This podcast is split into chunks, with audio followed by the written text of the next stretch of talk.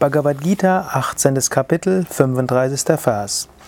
Yaya swapnam bhayam shokam vishadhamadham evacha ma vimunchati durmedha driti sapartha tamasi. Krishna spricht zu Arjuna. Das, was einen törichten Mensch nicht auf Schlaf verzichten lässt, Furcht, Kummer, Verzweiflung und auch Selbstgefälligkeit, diese Beständigkeit, o Arjuna, ist Tamasik. Krishna hat in den vorigen Phasen erzählt über Beständigkeit, hat gesagt, es gibt sattwige, rajasige und tamasige Beständigkeit. Beständigkeit ist grundsätzlich etwas Gutes, aber es gibt eben auch tamasige Beständigkeit. Tamasige Beständigkeit könnte man auch sagen, ist Trägheit, ist Faulheit. Und er sagt hier, was einen nicht auf Schlaf verzichten lässt. Natürlich, man muss ausreichend schlafen. Im sechsten Kapitel sagt Herr Krishna auch, Yoga ist, wird für den zur Befreiung, zum Befreien von allen Schmerzen, wer weder zu viel schläft noch zu wenig schläft. Aber es gibt manche Menschen, die liegen acht, neun Stunden im Bett und sogar noch mehr und faulenzen. Diese Art von Beständigkeit des Bettliegens ist tamasik und führt nur zu Dunkelheit, zu mehr Leiden, zu Unwissenheit. Manchmal muss man sich einen Tritt in den Hintern geben. Man sollte nicht zu viel schlafen, nicht zu wenig schlafen. Es kann auch mal gut sein, einfach mal Muße zu haben. Es kann auch mal gut sein, einmal die Woche ein bisschen auszuschlafen. Es kann auch mal gut sein, wenn man müde ist oder was Anstrengendes gemacht hat, sich mal hinzulegen. Aber dort zu viel zu schlafen ist tamasik und daraus eine Beständigkeit zu machen ist sehr tamasik. Auch Furcht. Manche Menschen tun nicht das, was eigentlich, was sie merken, was sie eigentlich tun sollten, aus Furcht und hängen aus Furcht in ihren alten Gewohnheiten drin.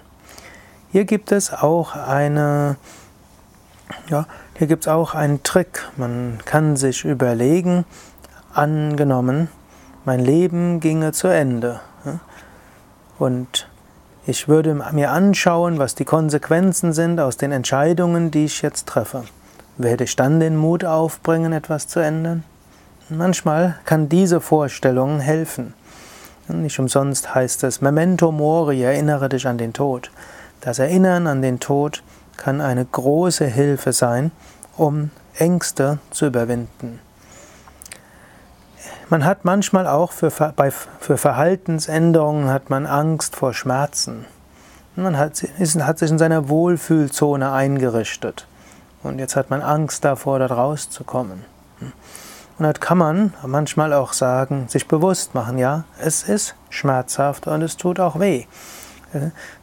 Es führt kaum ein Weg dran vorbei, wenn man eine starke Verhaltensänderung machen will. Hm, dann muss man auch etwas in Kauf nehmen. Es mag Ausnahmen geben und manches ist auch Temperament, aber insbesondere wenn man Kapha-Temperament hat, da muss man einfach wissen, es wird anstrengend sein. Und einfach ständig abzuwarten, wird es nicht vereinfachen. Man kann auch sagen, hm, Schmerz, ich heiße dich willkommen. Man kann sich bewusst machen, hm, wie schwierig es sein wird, und man vergegenwärtigt sich das und sagt, ich heiße dich willkommen, komm her, Schmerz. Das mag jetzt erstmal masochistisch klingen, ist aber gar nicht so schwierig. Was man freudig willkommen heißt, das tut einem nicht mehr so weh. So, wenn du überlegst, welche Verhaltensänderungen will ich machen und wie kommt dort meine tamassige Beständigkeit in den Weg, kann man schauen, vor was habe ich Angst, vor welchem Unangenehmen habe ich Angst und dann heiße es willkommen und sagen, ja, ich heiße dich willkommen. Das Interessante ist, wenn du so arbeitest, plötzlich äh, ist es gar nicht mehr so schwer. Das, wovor du Angst gehabt hast, versinkt einfach, verschwindet, löst sich in Luft auf.